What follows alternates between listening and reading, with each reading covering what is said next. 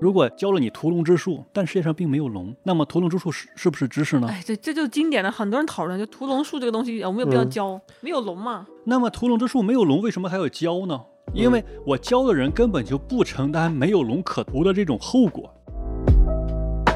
我们也不能说你在这个行业里面，我就是打着一颗心就是要去骗，就骗你用户，而是我可能真的很以为我能够教会你，让你薪资翻倍的这样一种技能。是的，本身我就薪资翻了十倍的。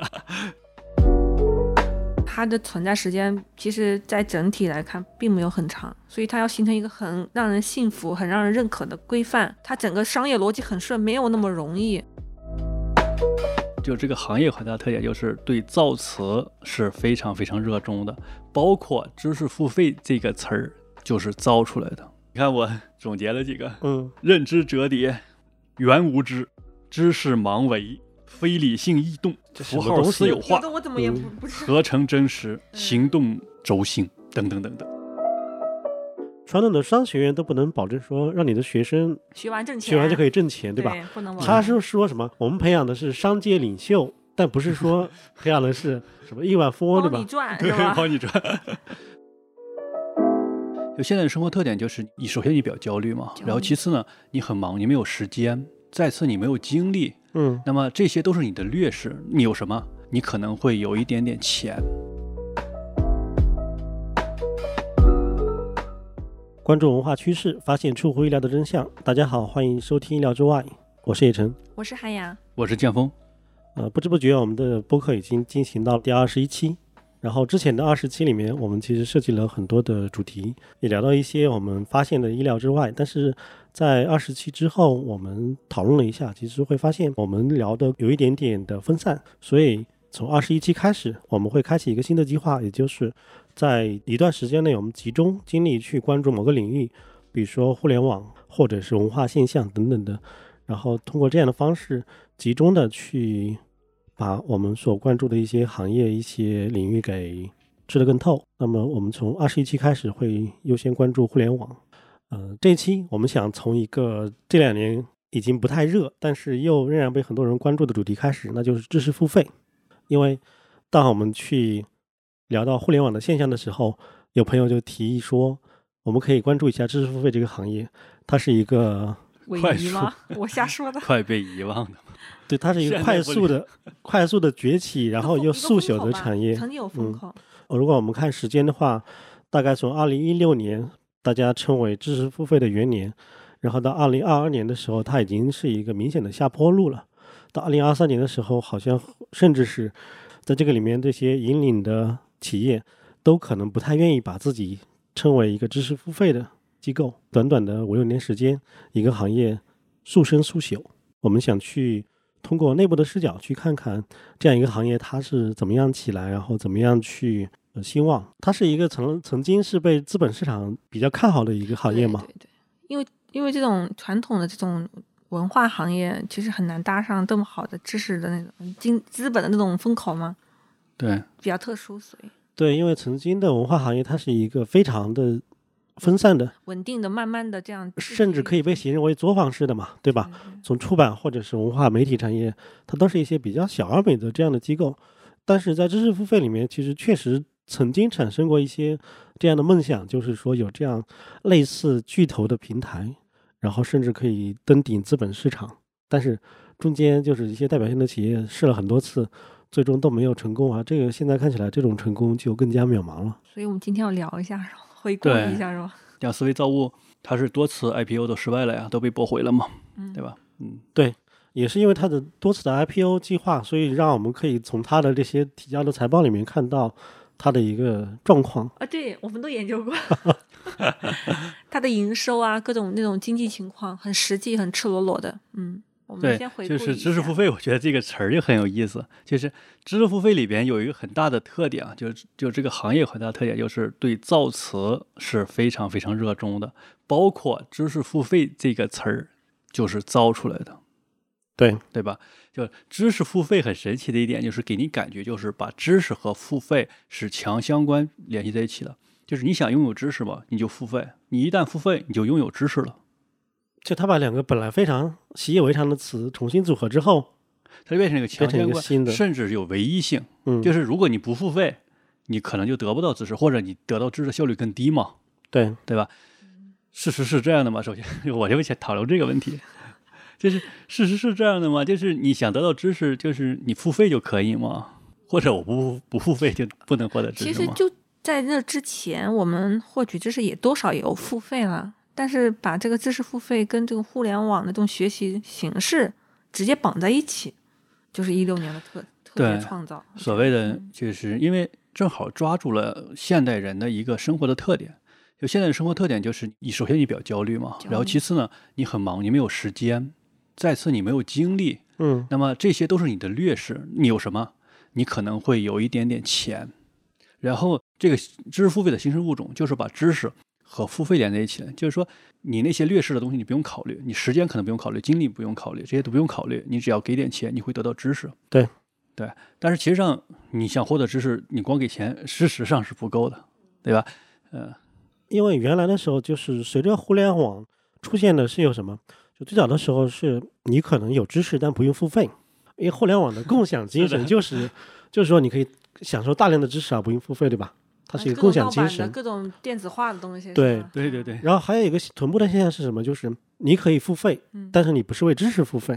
是的，就是你看互联网的支付这么多年发展起来，它其实一直有个现象是什么？我们会有很多事情付费。最早的是为什么？电商，你最早开始在淘宝和当当买买一件东西，对吧？嗯，你是买为它付费，或者是你为一些嗯可能不能称之为知识的东西付费，比如说像我们现在很熟悉的网络文学。其实从二零大概二零零四年左右起点中文网开始，中国的这种线上的虚拟付费就是很发达的已经。是的，就那时候虽然没有像支付宝、微信，但是人们会通过各种办法去为一个小说付费。嗯比如说我，通过邮局汇款，我去买一张电话卡充值进去，嗯嗯嗯，或者是我用什么其他的这这种代币支付的方式，点卡之类的去支付。对嗯嗯对，所以所以支付一直以来都是很频繁的、很勤快的中国的用户，但它为为了这个东西就不是知识，而是一种休闲娱乐的东西。然后直到了二零大概二零一五年左右的时候，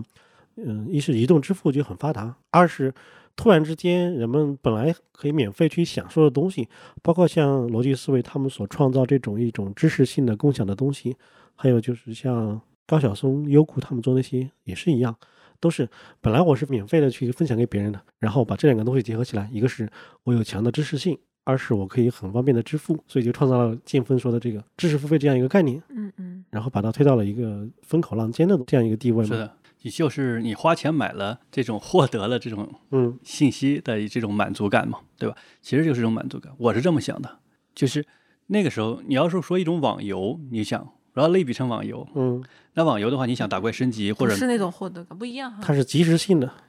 你想打怪升级打打装备，你需要干什么？你需要花时间，你需要花精力，对吧？没关系，你玩征途就可以充氪钱金是吧？氪金，你氪金立马就可以拿到装备，你氪金立马拿到等级的。嗯，其实上，我现在感觉上，知识付费其实就是一种氪金了，嗯，就是一种氪金，就是很简单，一本书你要看完，你才知道书里边讲的是什么嘛，嗯甚至你不知道，你看完了其实也很懵，可能看一遍一遍两遍嘛，但是没关系啊，其实上知识付费里面就有一很大类的一种课程，其实上就是对某一类的书籍啊做解读啊，做精缩呀、这样的，或者带领你去一起学嘛，对吧？实际上就是我通过氪金的方式对去，搞这个事情。就是随着知识付费这个词汇，它产生了另外一个词叫做什么终身学习者，嗯，这是很多头部企业非常爱提的一个词，就是他们把自己的用户定义为叫做终身学习者，就你这个人有强烈的欲望去有一直一提群高人自是己。爱学习，可是怎么感觉又被绑架的感觉有点哈？就是我在一个氛围里，就大家都得花钱，就继续学嘛，一门一门的。嗯，其实这概念造的蛮好，对，就蛮好的，就是因为对这里边就是有一个泛知识和一个专业知识的区别，我认为啊，我个人觉得，其实上你对于专业知识来讲，你付费其实效率是很高的。你比如学外语，嗯，对吧？你比如学一门职技业能，什么那学种嗯技职业技能嘛，对，那你付费效率是很高的。你不付费当然也可以自己学，但是你好像是感觉上你自己学，你去自驱力好像差一些嘛。但是对泛知识来讲，比如说嗯一些社科呀、人文的一些东西啊，它其实这种东西，我个人觉得就是兴趣向的是吧兴趣向的，就是你付费所获得的东西可能不是特别的多，但是恰恰是这个这个方向上，支付费的这种是就是我们所提的这个狭义支付费这一个行业当中，其实这些东西是特别特别多的。对，有时候概念就是会遮蔽人的思考。那你刚才说的，比如说传统的，其实很多事情它就是这样一个好的付费学习的方式嘛。比如说新东方或者沪江外语，那本身就是对对对，难道他们就不是知识付费对吗？我觉得好像真这是纯正的知识付费，是他们是最早的，甚至是更更对纯粹的，因为有大概针对在性的付费，是的，对二零对一五、一五、一六的时候，呃，像他们就是像那些外语学习这样的机构，嗯他们是不太看得上知识付费这个行业，就是新兴的知识付费行业的嗯这样一个生意的。为什么？因为首先它的客单价不高，嗯就是我们知道，比如说呃知识付费，甚至可以等同为一个词，就是卖课卖课，就是卖一些课程嘛。对它它的一门课程呢又不是很贵，比如说以得到系这样的他们定义行业标准来说，一门课程可能也就是几十上百哈，对上百二三百块钱，嗯比如二百九十九可能是最早一个比较好的课程的一个定价。但是比如说像你学英语，你可能一个一个课时的包大概就是几千块钱，上万什么对的那种，嗯为就是了两三留学准千备都都上万了，是十万了，所以在他们眼里面，就知识付费它是一个成不了气候是吧？对，就客单价客很单价也低，客单价啊低是一个不算问是一个特别好的题，又生不是意实。体消费，嗯，嗯而且如果纯粹从量上来说的话，就是如果我们去对比，比如说像传统的这种卖课的，卖什么语言学习的这种课程，它一个课可以卖很久，几万， 是的，以几万次。传统的这种它是有一个考核标准的，嗯，就是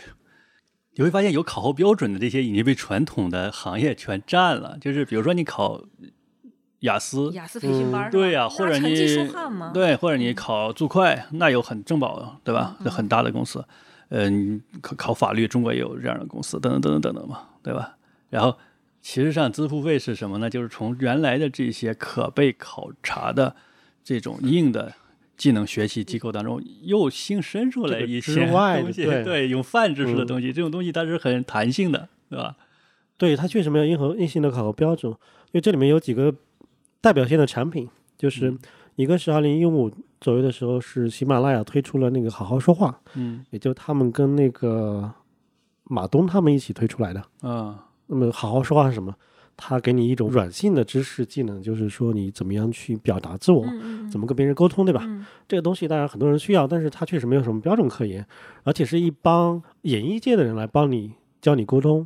那它里面有更多的这种弹性的空间在。嗯嗯还有一个是得到得到他们推出的像李翔商业参考这样的，它其实就是传统的有点像民间商学院这样一个 概念。嗯嗯嗯，有告诉你一些这而种且商低配业版职的场商的学院吧，对是吧嗯商业职场的知识，就在那之前，真正的商学院其实 EMBA 什么都很费钱呢，几十对万是的成那体种系的对对对，对，因为传统商学院它是就是认证教会你实际的一些没错管理案例什么的嘛，嗯，但是大部分人其实也没有机会施展这样的一个技能，更多是说我要去了解商业怎么运作、嗯嗯经济的基本逻辑等等等。对，这是一种。还有一个代表性的就是大概二零一七年的时候，豆瓣推出了那个北岛的诗歌课程，就是。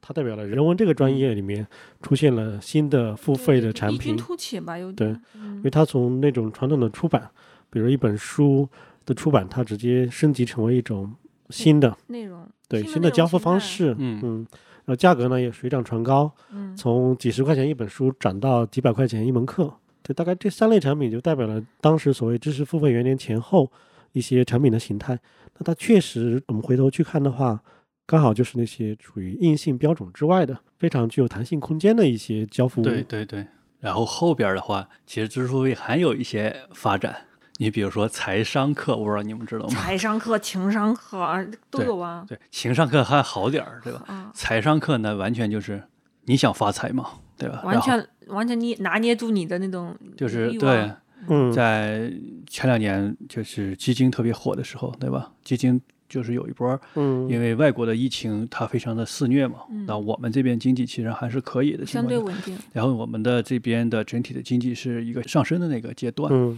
然后基金涨得不错，其实那一波出了很多这种财商课嘛，嗯然后就是理财小白，我教你怎么样去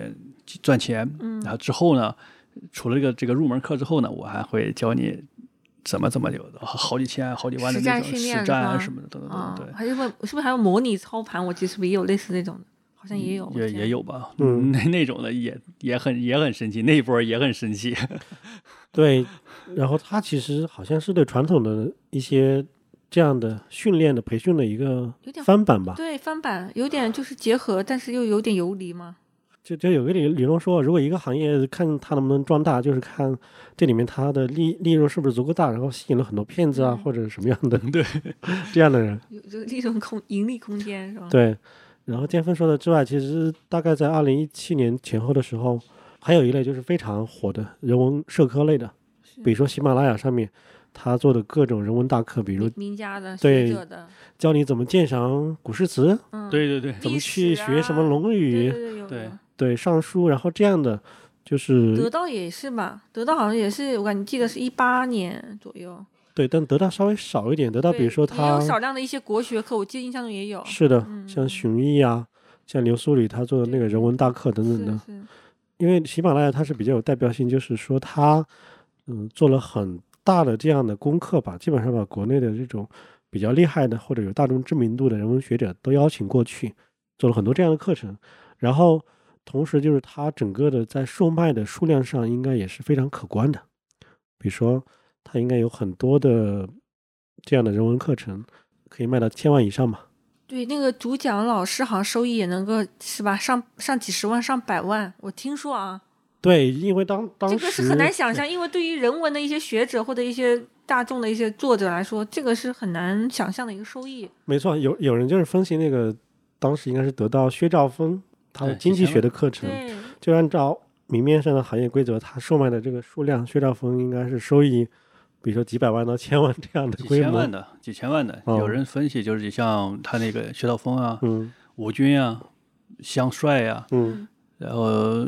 啊刘润嘛，啊，对、嗯这帮人都是三千多万左右的、嗯分的，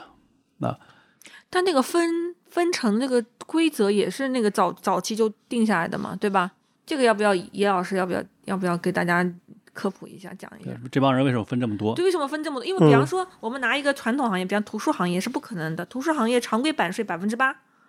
对，高的就百分我之按十图书几，定价，比方这本已经书很一百高块了钱，嗯、对吧？我卖一一百份，那就是一万块钱的一个啊表面价格啊，嗯就就是一个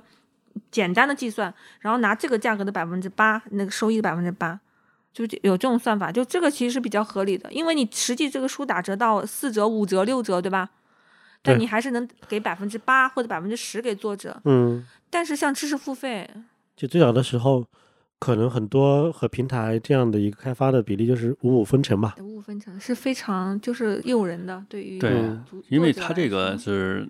电子化的嘛，它没有编辑的一个成本的。对没有你很书深的话，的你印一本书，你要掏一本它书的钱。它也有编辑成本，但是编辑成本可以无限的变低嘛，编辑成本对对吧？编辑成本趋近于嗯零。是啊的对对对，就是最后你们就相当于你卖了卖了一千万份儿之后，再卖一千零万零一份儿，那一份儿无所谓了。但、嗯但是没这些这些主讲者，他比方说拿他曾经在自己的文化机构、高校里面讲课那个收益，或者说他图书出版的一个收益一对比，那就这个盈利利润率是非常高的，对对对对对，对，所以早期入局的这些学者，对他们来说，这个赚嗯到了，真的是非常赚钱。对，哦赚到了，嗯，当然，赚钱也带来很多争议，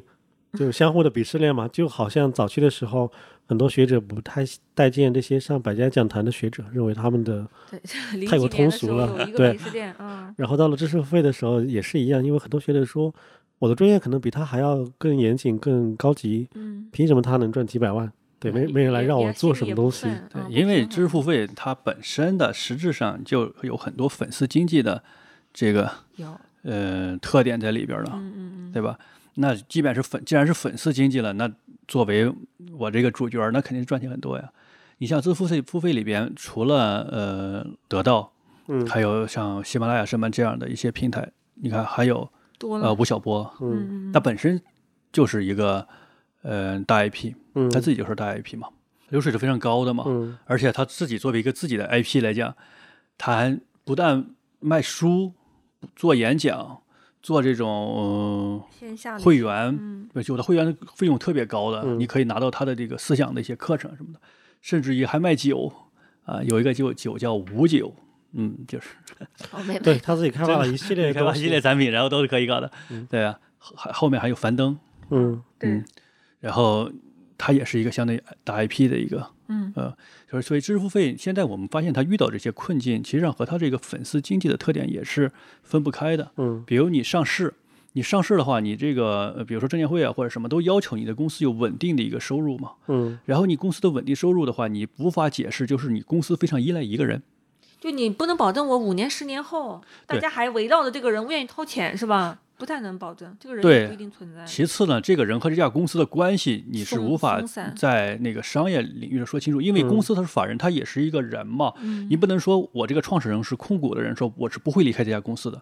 那你只能这么说，只能从信誉德这个道德的角度上，其实创始人离开自己的公司的这种情况也非常非常多嘛。嗯那你比如说像罗振宇，你思维造物上市了，嗯但是罗振宇很可能就离开这家公司，那么思维上造物他这家公司的市值是怎么去判定嘛？所以这样的话也是有很大风险，这造成就是那证监会一直它其实上过不了的，还有粉丝经济的问题在里面，我觉得。就其他那种实体经济体，就那种公司就不太有这种问题嘛。对换了个老总，换了个就是形象代言人，什么都不影响嘛。对你苹果，你库克不干了，你不干了呗？ 嗯，你像李子柒的那个事情，李子柒不干了，那就不行了，这家公司就就很还难搞。哎真是以前没有这这个角度还没多想，还真是一个问题啊哈、对，但是这这是一个层面，就是说，因为知识付费它必然伴随着很大一部分这种 RP 属性的。对，就比方说樊登读书，樊登不能走嘛，那就肯定比不方能啊得搞到也是，但其实有的，比方喜马拉雅，其实倒没有这个问题啊。对，吧所以我刚才想说的就是，一是说像樊登和得到，他都经历过一个就是去这种创始人 RP 属性的一对个事情。弱化一些是吧？对，得到最最开始就是叫逻辑思维，对然后后来改名得到，那个是很早开始他操作这个事情。嗯像樊登读书，他也是应该是今年年初吧，他改名叫翻书，我不知道嗯，你们有没有注意过？没特别注意。对嗯，对，对都也是想去去这个创始人嗯或者去大 IP 嘛，对，但是这个其实上路径并不是那么顺畅的，就不是说你想去就能去掉它的的，基因就在那儿啊。哇因为这个塞模式就是那样的，理就是解粉丝经济对模式是那样的。嗯你看这个头部这家企业，就是赚钱的都是这样的嗯啊，赚钱的都是这样的，就它起来就因为有这样的一个包括李领善军友那个人公司，嗯其实赚钱的都是这样的，混沌学院，对混沌的都是这样，嗯就是像不赚钱的，就真的我我就就是直白的，比如嗯说喜马拉雅其实它不怎么赚钱的，啊，就是不赚不赚钱的，其实上你是你就是你你没有一个强大的 IP，其实你很难赚到钱，对，但最早的时候，起码他们是赚钱的。嗯，但这里面有个问题，就是大概在知识付费最热的时候，用户的热情是很高的。嗯，就当时统计，比如说一就年，是只要你搞一下就可以赚钱，对一个用户，你一年在这个上面花多少钱，对吧？当时调调查下来，就很多热心的用户，一年可能花个一两千都是很正常的。哦嗯，我买什么会员，买什么课程，现在也有啊，现在只是转战了，比如转战到知识星球了，乱七八糟的，哇，嗯，那也是一年一两千呀，但五六是千但是从一开始的时候，就是这个行业有个问题是什么？就是很多人说我买课不听，就和买书不看是一样的，对那个完课率是非完课常率低很的，低，然后复购率更低。对对，像我今天看了一个呃一个统计，嗯就是西马上面它的完课率是非常低的，嗯尤其是呃文化类的课程，对就是中国文化类的课程，它完课率是非常低的。也就是说，你比如这个是十课时，对吧？嗯，你看了两课时，基本上你就打败百分之八就十是的人一个了。兴趣向的，我觉得我感兴趣，但实际不足以驱动我读完、听完整个课，是吧？学完对整对个课，对嗯，是的，然后这个完课率其实上不光是在呃知识付费，嗯嗯，呃，在这个嗯在线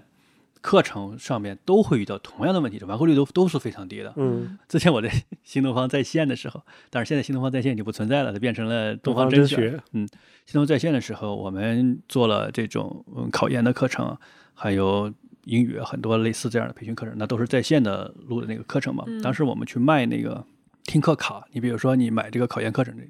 你可以买个听课卡，呃，听课卡里边儿你就包括呃五百课时啊等等这样的课程嗯随便听，嗯嗯这一年随便听。其实开卡率就不高，就是卡卖出去了，卖给你了，那人卡都不开，他钱花了，但是他卡都没有开，没登进去用，对。哦然后开完了之后，听的人都很少，就对听听基本上开卡率可能只有，比如说只有百分之十，那就是完课率可能也只有百分之五，呃，基本就没问就题。我就很怀疑，就这一类知识付费的课，包括你刚才说考研课，其实它的复购率不一定有那么高。我不是说年复一年一定要，对吧？对它不像是我买菜买萝卜，我今天买完，我明天可能还要再买。对，这里边很神奇一点就是，我们那时候的龙头产品就是考研类课程，嗯因为你其他的课程很有可能有这个复购的问题，比如说雅思，嗯，那我没考过怎么办？我或者分儿不够，我考了五重新学五去分儿，我年那门重新儿学，是我重吧新学。嗯，考研课程一般就一锤子买卖，今天就是我现在应届生，我要考研，我考考考不上，因为那个时候就是嗯十多年前嘛，嗯大学生就业其实还可以，那考不上我就就业了嘛，那考上我就读了嘛，一基本上就是我买个课程就就一锤子买卖了，对，就是你所以说所以说几个课程的这个质量什么的，其实也不太要求， 就它它本来就不是按照像出版的什么三审三教这样的标准去要求对这样一个培训的，它要求的是效果，对吧？不不不，那个建老师意思就是说，嗯内容稍微粗一点没关系，就是这一锤子听完用完好不好也就这样了，是吧？我对不他会说的明年还来再来听这个，对，它这里边嗯就是你的用户的一个反馈很难反，就用户就是它里边用户的这个行为反馈行为很难去对你的产品产生影响。就嗯一，锤子买卖这东西就是很难对你产生影响，对你也不知道有没有效果，其实对你也不知道有没有效果，嗯呃甚至最后发展成你可能也不 care 有没有效果。对，但它肯定是哦有效果的，这个毫无疑对问对的。嗯嗯，因为像出版行业有一个说法是什么？就是说那些买书不看的人支撑起了这个行业，我就经常买书不看，对？吧？嗯而且像那个艾可说的，就是说那些书架上没有读的书才是我对我来说更重要的书吧，好像大概大概意思是这样子的。但是知识付费是这样子吗？就这个行业买买课不听，那就意味着可能你永远不会再去听这个东西了。这里面就是个冲动消费的问题，就是嗯我们要问在知识付费里边的消费里边有没有冲动消费？有那啊肯定有啊，有啊，对，我自己也有啊，就我作为消费者也冲动了。你看到我们刚才说那个结论，就是它很多内容是非规范性或者标准性的这样的对交付产品。那在这里面，其实营销起了很大的作用，对对对，就是说你需要这个东西，感觉很哦好。我让试你听了一认为下你需要这个它东是西。一个强营销的东西，嗯，是不是？对，对，它是个强营销的。我印象很深，就一九年初的时候，喜马拉雅上了一个西《红楼梦》的大课，有解读，有广播剧，嗯嗯，当时就是卖好多好多，我也买了一份儿，应该是一百来块钱吧，我就没有听完啊。反正它就是还有个广播剧嘛，做的很配专业配音，对，请学者嗯来、来解读两两个不同的，一个是大众，一个是大众的吧，一个是嗯专业学者，嗯，那就没有人就大家都知道，然后好多人都花钱了，就是没有听完，就是就是会觉得这个内容你值得听吗？《红楼梦》买这个行为更重要。 对，讲的又很好。听这个行为不对重他那要个软文，包括他的宣传页都特别好，你就会觉得，就像我这种对《红楼梦》已经那么熟的人，我也买了吗？嗯，那你去打开那个电视平台，你要听或者视频平台，你看《红楼梦》那个不太花什么钱，但你还愿意花这个钱听这个，就是有一种我觉得是一种身份认同或者这种嗯消费认同。对，我觉得这东西我感兴趣，他做的很精良，我就拿钱给他投票了。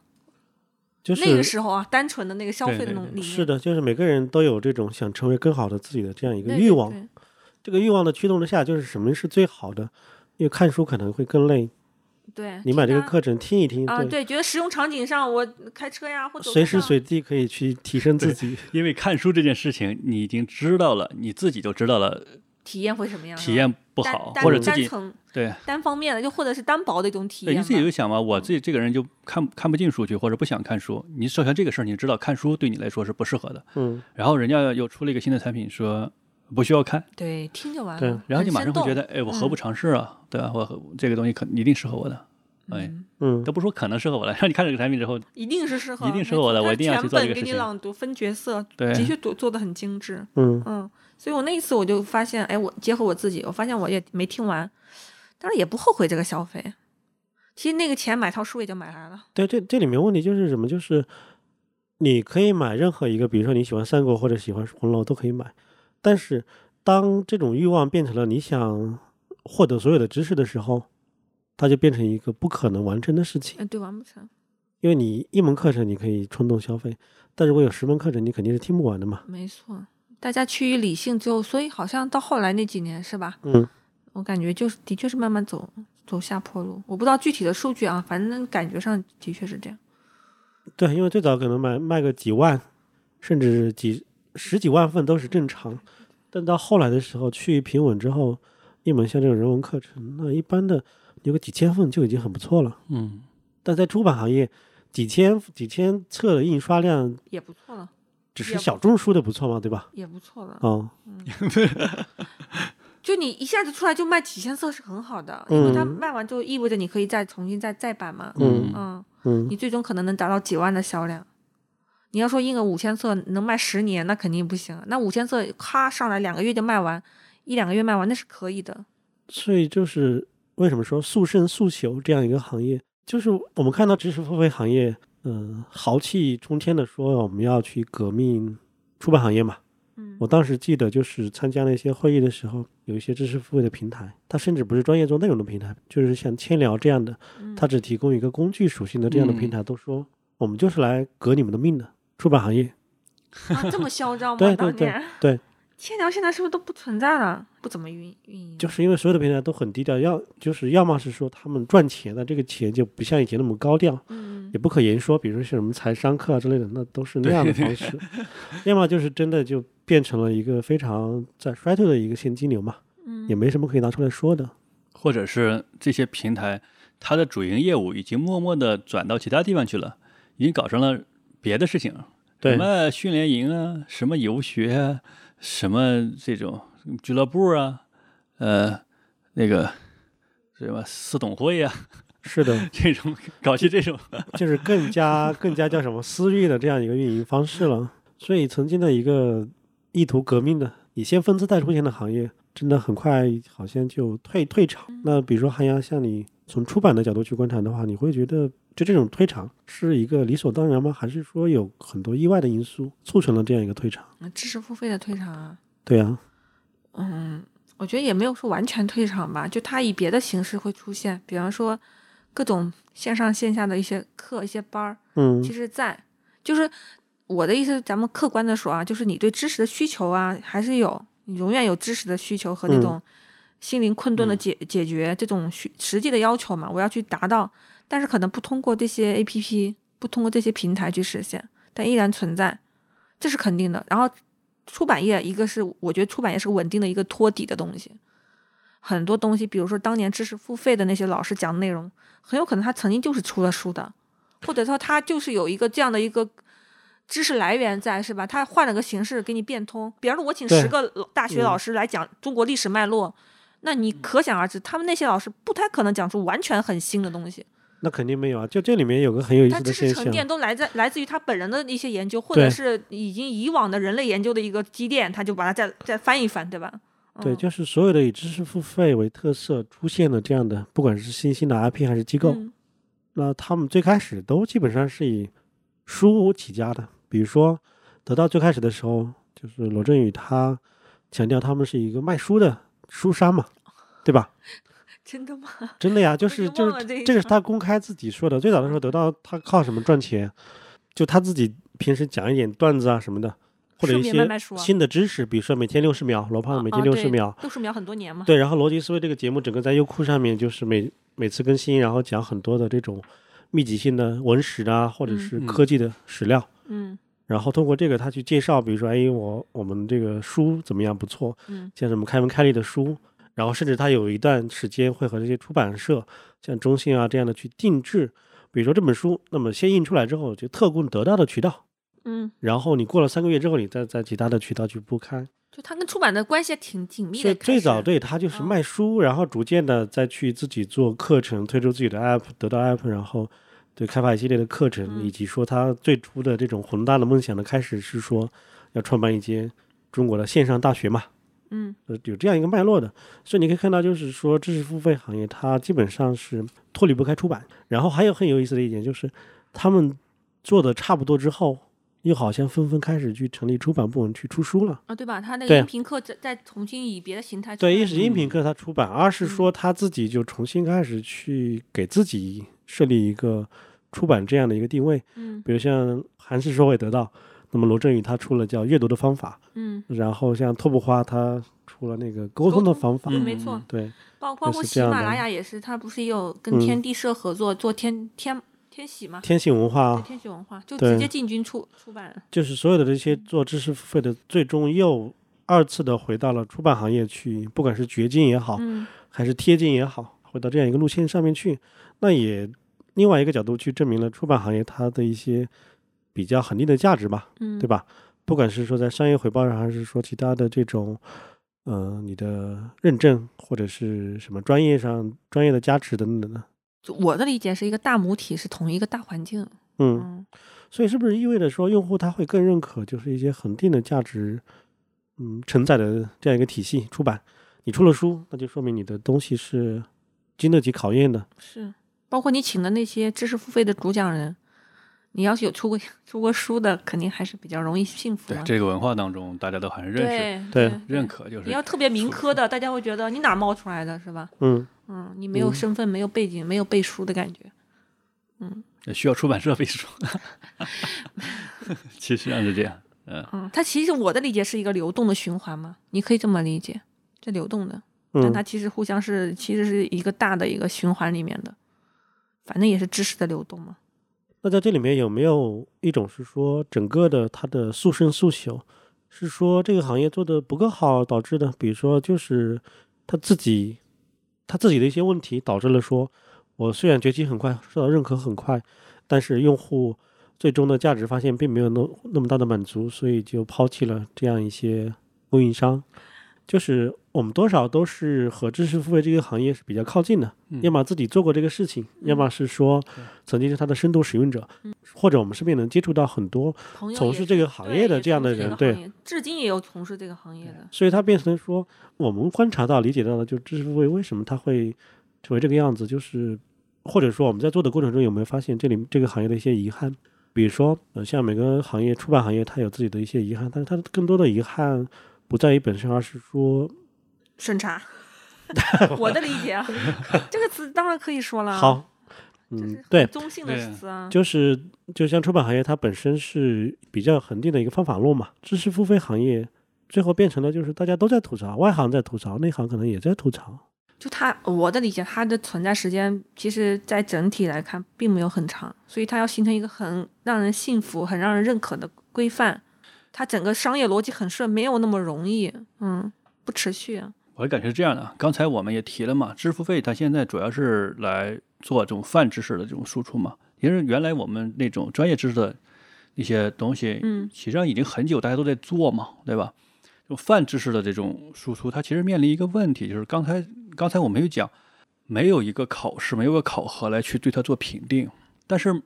真的就没有对对它做评定的吗？其实是有的呀。嗯那比如说你学了一个泛知识，学了一个道理，或者是学了一个经商的一个手段解决问题的一个方法，你用到实践里边，那你会用到实践里去去去检验嘛？现在我们我觉得支付费选面临的问题就是，你检验的时候发现很多东西它不靠谱，它不好使。对。那在你的工作当中，或者这种甚至于自然界当中，很它就不可能超过这个规范嘛？比如说物理，你是很难超过这个规范。对，只要你遵守这个规则就可以。对，它是有，反而是这种这这种知识，它是可以泛化到你各个领域里边去的。所以说，你学了这是技能性的，有了之后你可以用。但是像自付费这种，它大部分呢，它是个性的，甚至于他的主讲人，他所他的经历或者是他的这种见解，就是和他个人是很分不开的。他很多人甚至去讲的是个人的故事，他个人的故事，他的一个成功案例也好，他的失败的经验也好，他总结成了故事，总结成一种知识到你的耳朵里，让你去听。那他这个经验是与时空分不开的。我觉得，那所谓的时空，就是这个经验必须在当时当下那个时间，这个经验可能是成立的。然后呢，他把这个可能会在当时成立的这个经验告诉了你嘛，变成一个，哎，我告诉你一个故事，这个故事呢有一个道理。但是这个道理呢，它没有像呃工具类的这种技能那么大的泛化的能力的。就是你学了之后觉得，哎，这是挺有用的，啊，行，很有道理。但是你发现应用的时候没有场景，然后或者是你强行去应用的时候，取得不一样的结果。对，对吧？这个说起来就是最早的时候，我记得有家知识付费的机构，或者是不止一家，嗯，他们的一个点是什么？就是我的内容，我的这些产品能够让我的用户有更多赚钱的能力，对，就很直接。它甚至可以就称，靠拢当年的那种商那种什么各种培训类的，听懂掌声了。 对，就是一种承诺 了。嗯，因为本来说，就像建峰说的，就是你不管是故事还是一种感悟，它确实就是一种知识，你可以去分享。但是当你把这种东西转化成一种强交付和契约的关系之后，它变成了就是像那个什么包身男孩儿，然后负责退款，对吧？那个什么公务员儿什么面试什么考试培训，对，包括包过不过就退费，嗯几万的退，就它里面产生了一个强对应的关系，就是你只要你听了我的这些东西，然后你必然怎样怎样。对，但是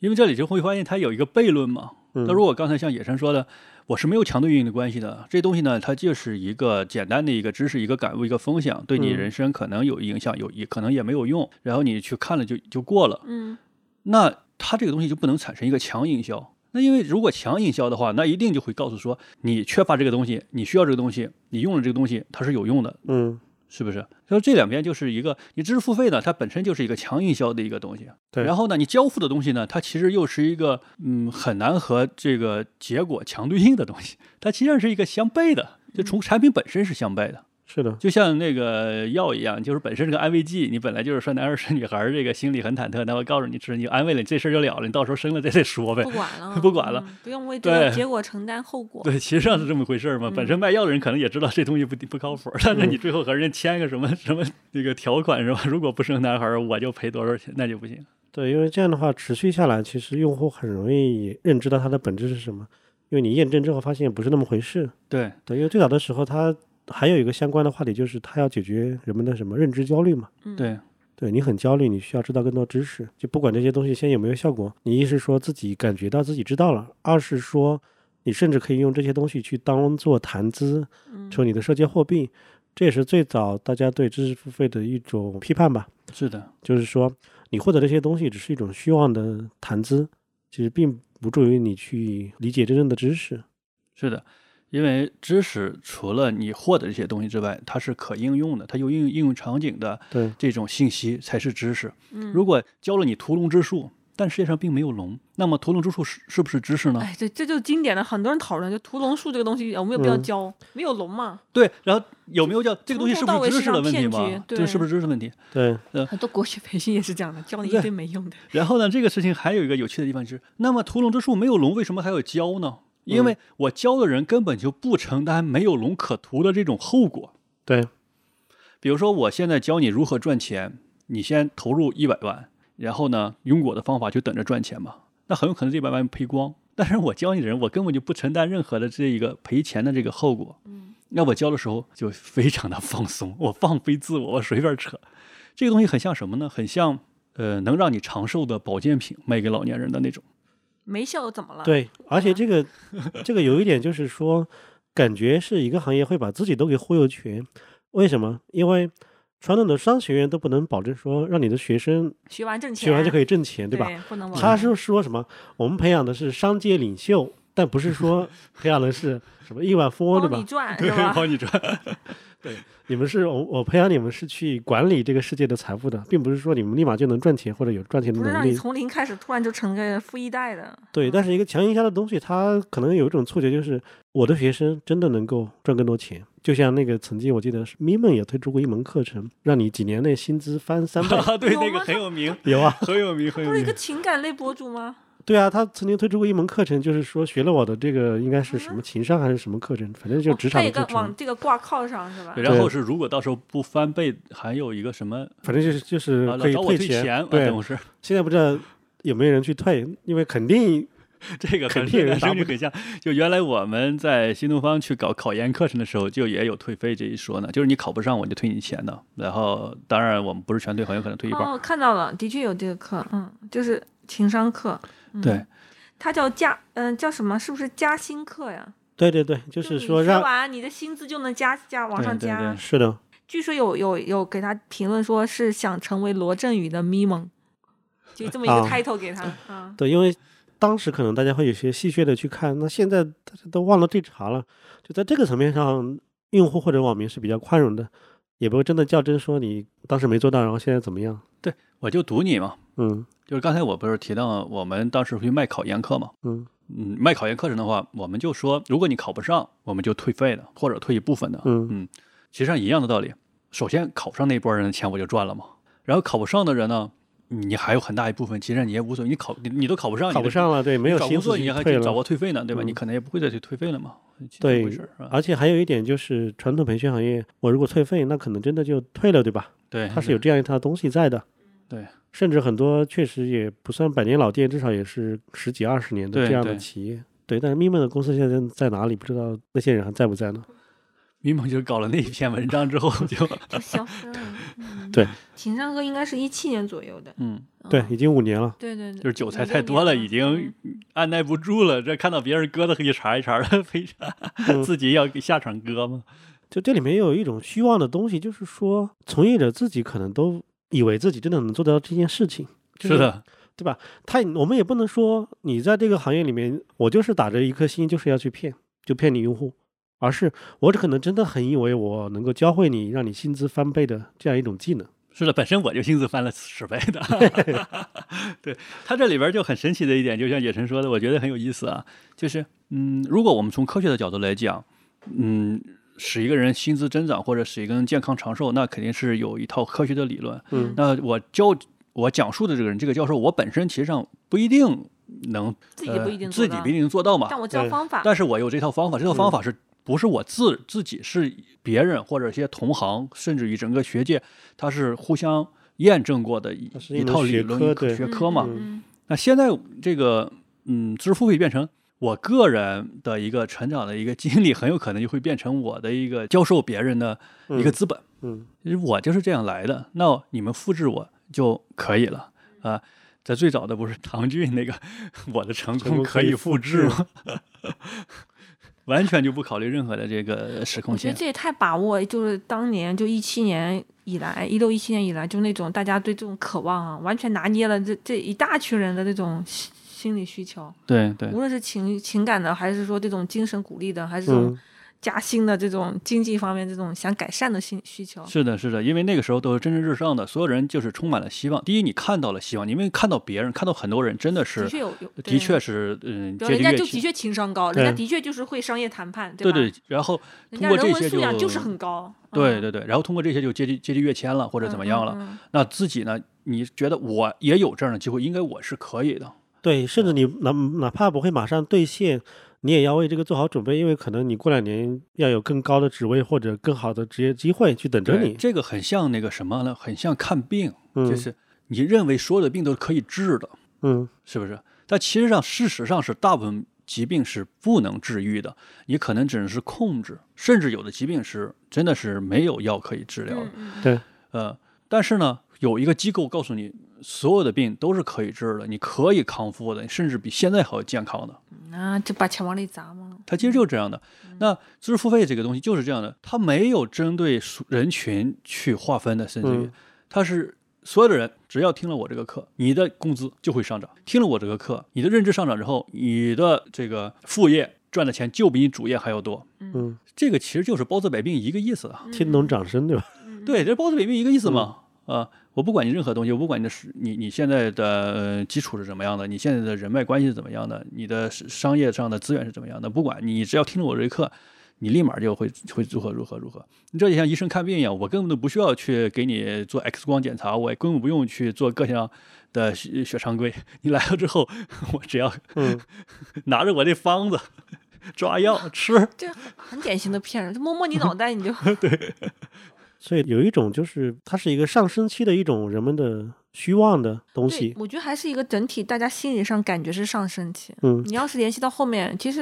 现在想起来，是不是一九年、二零年、一九年就的确是有一个变化嘛？对，包括因为上升期的时候，人们的一些欲望，它会变得更以更美好的方式出现。嗯，就比如说像逻辑思维，他们想做一个线上的学院，甚至叫线上的大学。嗯，他这样的一个期许之下，他在做什么事情？就是有一段时间，他把这些真正的，比如说某个领域里面既有专业性又有表达好的这样一个训练的嗯这部分人请过来，就是比如说我要去做科学的，然后社会学的、人文学科的。把学科架构起来是吧？对，我要架构体系这样一个完美的学科，嗯也就是说，这个东西从你的入门到精通，嗯对，嗯一门课程解决了。嗯所以有一段时间你会发现，就是什么，得到他只会在一个领域里面选一两个专家，嗯他不会更多，因为他认为就是说，那么在这个领域里面，我这个就是最好的了，我只做最好，我的成本给够，我的人团队配的也是很专业的。这当然看起来好像是一个很专业的操作，但是如果我们再去看的话，就是它明显就是一个有点像叫什么盛世修书这样一个欲望在里面。嗯，我妄图用一门课程把所有的事情都包含进去，那么你只要按这个课程学习， 对，对，就能包治够百病。全部的，对，从入门到精通。但是它好像最终其实是不符合学习的规律的，对，也不符合人类这么长时间我们的所有的学科的这种积淀，它不是一两本书、一两个经典就能搞定的。因为如果是这样的话，大学只要教教授经典就可以了嘛。且不说就是知识，它不是嗯光获取信息就等于知识了，因为知识还有包括很多的实践什么的，最后的产出，最后你的反馈啊，这是对知识。还有就是知识就讲因材施教嘛，对吧？那你不可能用一两门课就把这东西全搞定了，就真的就像所说的人我不管，对吧？也不管你是干什么的啊，然后你就学这一两个经典。那不成了中国古代了吗？这个古代人家四书五经搞起来，对，就是当然现在他们应该也会有一些变化，就说之前可能这种虚妄的时间过去之后，发现也未必是如此，那所以就变成了什么，就可能会更垂直细分的去做。因为最早的时候是确实是希望这样，就是默认设定用户都是不是专家嘛，那么你要成为专家，就是你可以从这个课程的任何阶段开始就可以了。你完全不懂就从零开始，你懂一点从一开始。那这样的话就变成你所有的课程最后你只需要做一门就行了。对就比如说你做一百门课程，那么你就完成了一个完美的线上学院。是，的，是的，对，所以有一阵时间又国内知识付费行业在说中国会不会诞生比像可汗学院这样的机构嗯更厉害的、专业的线上学习的平台。但是就是目前看起来，从网易云课堂、慕嗯，课对慕也课、算吗？中国慕课慕平课台慕，课有点官方性。对，还有什么国家开放大学，嗯，它都是走了不同的道路，就是和那个国外的还是完全不一样的。因为我觉得和中国的经济变化也很有关系。嗯这，件事情很有意思的一件事情啊，就是当我们这个之前经济在上升的时候，就是大部分人，嗯、你的体验、你的收入啊什么，它其实就是一个上升的状态。这个时候呢，其实上支付费是吃了这波红利的。嗯，你可能不看这本书，你不听这门课程，你的人生也是往上走的。然后你听了这门课程之后呢，你当然你的人生也是往也上是走往的。上走的。但是你会归因于这件事，你会说啊，我听了罗老师的一门课，导致心情大悦，然后就分人分析原因的能力没有那么强，就喜欢归因哪儿就对归因哪里。这相当于是什么呢？嗯，我还用卖药举举例子，我相当于现在有一种神药，我给你吃，嗯，我给谁吃呢？我给十六岁的小孩吃，少年吃，永远都有效果。一是吃吧，你看又长个儿又长肌肉，嗯，然后跑得倍儿快，对吧？然后大家都信我，哇，你这药神药。那为什么后来就不行了？为什么现在大家都觉得你是大忽悠的，就是说就把我忽悠瘸了？嗯，因为现在这些人呢，都躺 ICU 里边了，嗯，江河日下，一天不如一天。然后你再给他吃这种药，他发现吃什么药都不好使，对， 然后他就就产生了怀疑。就是现在我觉得又走到另一个极端了， 这药可能有点用吧， 他都不认了，你知道吗？ 因为他这个没错，是的，身体实在是不行， 这药可能就是给五十岁的人吃呢，真的能治病。但现在这人 呢已经九十，没用。你给他吃了没用，嗯，呃，现在变成就什么药给我吃我都不行。对，这样这样一个角度来说，就是给用户太多太高的期待之后，最后好像变成免疫了，对我不相信你这个东西了。然后这里面又又说到，就是呃，它是一个强承诺、强营销的东西。还有一点是，知识付费行业这些年它非常擅长的一件事情就是创造新概念嘛，嗯，对吧？对，创造了很多新词儿，就是对，就是很多新 词语，它都不叫新概念，就是是把各种词语重新嗯给对你排列组合。就很能忽悠一波人哈、对，你看我总结了几个：嗯，认知折叠，嗯，原无知，知识盲为，非理性异动，符什么号东西啊私有有化的，我怎么也不、嗯不知道。合成真实，嗯行动轴心，等等等等，嗯都是罗振宇。对，包括包括很多不是行像动轴心是什么？像什么不知道？阿阿里的黑化那种，对对对以及说做知识付费这个行业本身的各种黑化对对对等，等这样的，就是说这我个人感觉我我掌握这黑话之后，我就认知被颠覆了，我这人立马就很牛了，就像那些呃留学回来的人会夹杂英文一样。嗯那我夹杂了一些别人听不懂的那种诡异的词，你知道吧？立马就把自己放到了一个类别里边。我是有知识的人，嗯我是有知识的。对这个从做一门比如说课程。的起始开始去创造一个概念，就是说，本来把你习以为常的事情重新包装之后再卖嗯给你，到你怎么去营销这这个产品，然后就是让你以为你非常需要，但是你没有，或者是说你有，但是你不够好，然后你获得我这个产品之后，就能够飞速的提升自我。在这里面，这种新的词汇特别特别多，以至于就我们说的，比如说互联网大厂的黑化，其实一部分好像就是从这里面来的。因为对对对，你是先从认知开始，你知道这个东西，然后你就马上就应用到实际场景了嘛，什么逻辑闭环，对吧？对等抓等手这样的东西，抓手，哦是吧？ 对，抓手，以什么为抓手？什么对对齐思维？什么拉通？什么对东对西对？我反正我好多黑话从那些地方嗯学来的，好 像。互联网黑 化，对对对，真的。对，然后对应的就是在知识付费行业，好像就没有说违反广告法这一说了，后面就比较注意了，有但是他会用各种就是规避掉所谓的巧言令色嘛，就是用各种方式来去，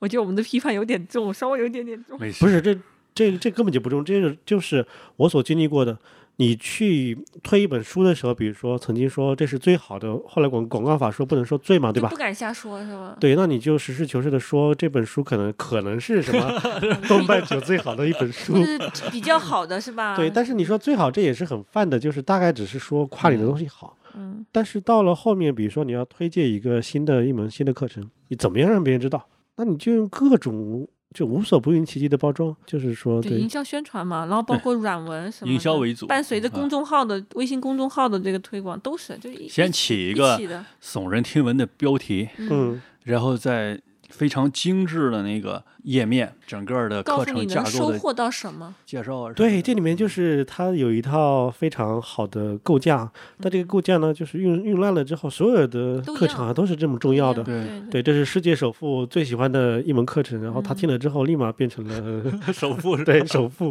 然后你听了这门课程之后，可以获得多少个技能，多少多少个知识，然后呢，适合什么样的人呢？就适合的人群好像还不是很窄，什么人都适合。他他是给你分了个类，但是你觉得你肯定属于其中一类。 对对对对，这和那个算命的一样，你都是这样的。你要不就是嗯有一点焦虑的，要不你就是有点困惑的，等等等。那你肯肯定每个人都有这样的嘛，对吧？嗯，对，